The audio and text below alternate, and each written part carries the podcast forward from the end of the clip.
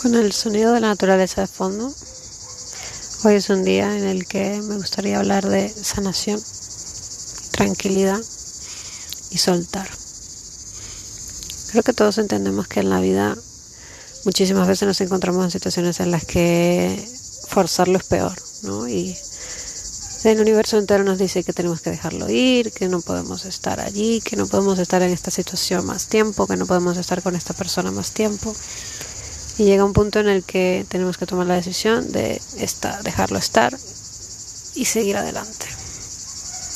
Y esto, como he dicho, pueden ser situaciones, personas, cosas, emociones, pueden ser múltiples cositas. En los últimos meses yo he estado en un proceso de transformación absoluto. Tenía una relación de cuatro años que ha acabado hace un mes o así. Y me he encontrado en la, en la obligación de cambiar completamente toda mi vida para enfocarme en lo, en lo que sigue. Parte de ese proceso de sanación ha sido soltar el pasado, soltar el rencor, la rabia, el miedo, la angustia, la sensación de insuficiencia, de escasez, todas estas cosas que en definitiva me, frenaban en la vida y que ahora pues tengo que enfocarme en lo siguiente. Y es difícil y nunca será fácil dejar ir, sobre todo cuando tienes historia detrás, sobre todo cuando hay, hay cosas construidas, ¿no? que parece que todo se derrumba. Pero también es verdad que se me hace más fácil soltar y dejar estar cuando sé que he hecho todo lo posible porque funcionara.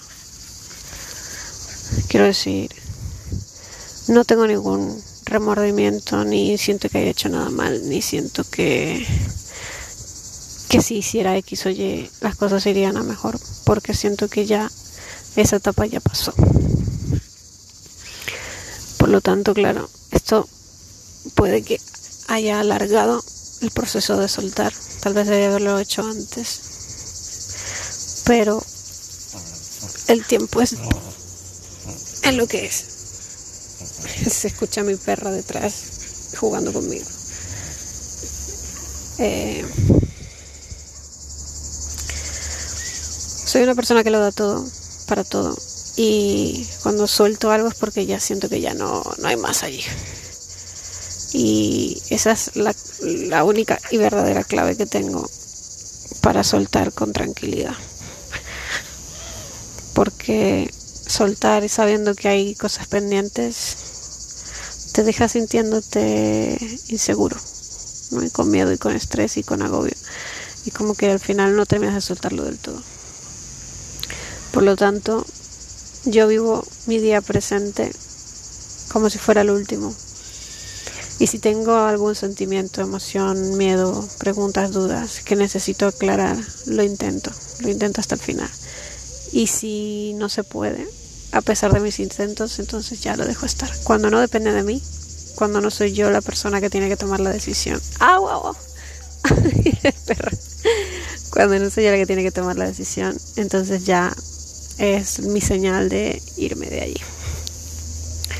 Por lo tanto, mi único consejo aquí es que aproveches el día presente, suelta esas cosas que te preocupan y te agobian, habla las cosas, sobre todo con quienes necesites hablarlo. Y aunque no tengas el feedback o no tengas la respuesta que quieras tener, a pesar de haber contado tú tus cosas, suelta con la sensación de saber que no has podido haberlo hecho mejor.